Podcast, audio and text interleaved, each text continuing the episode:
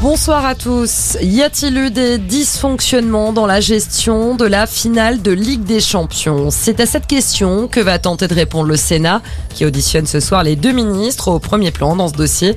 Gérald Darmanin et Amélie Oudéa, le ministre de l'Intérieur et la ministre des Sports. Ils vont être interrogés sur les débordements survenus aux abords du Stade de France samedi soir. Euh, deux jours après la mort de Frédéric Leclerc-Imov, première prise officielle de parole de la Russie.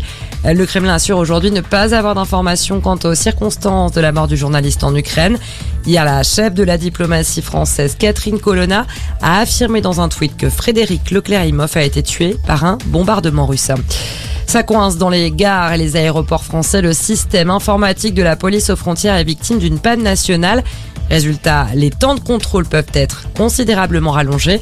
Ça concerne notamment les aéroports parisiens et les Eurostars. Le défenseur international français Kurt Zuma condamné à des travaux d'intérêt général au Royaume-Uni.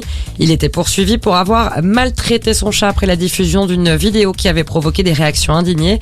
Kurt Zuma avait plaidé coupable.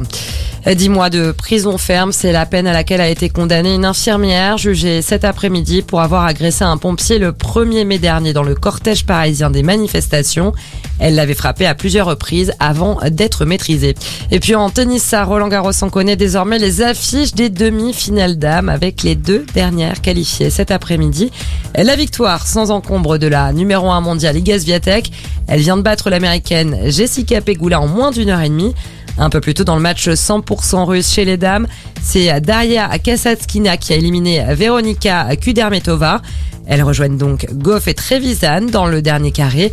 Les demi-finales sont programmées pour demain. Voilà pour l'essentiel de l'actualité. Excellente fin d'après-midi à tous.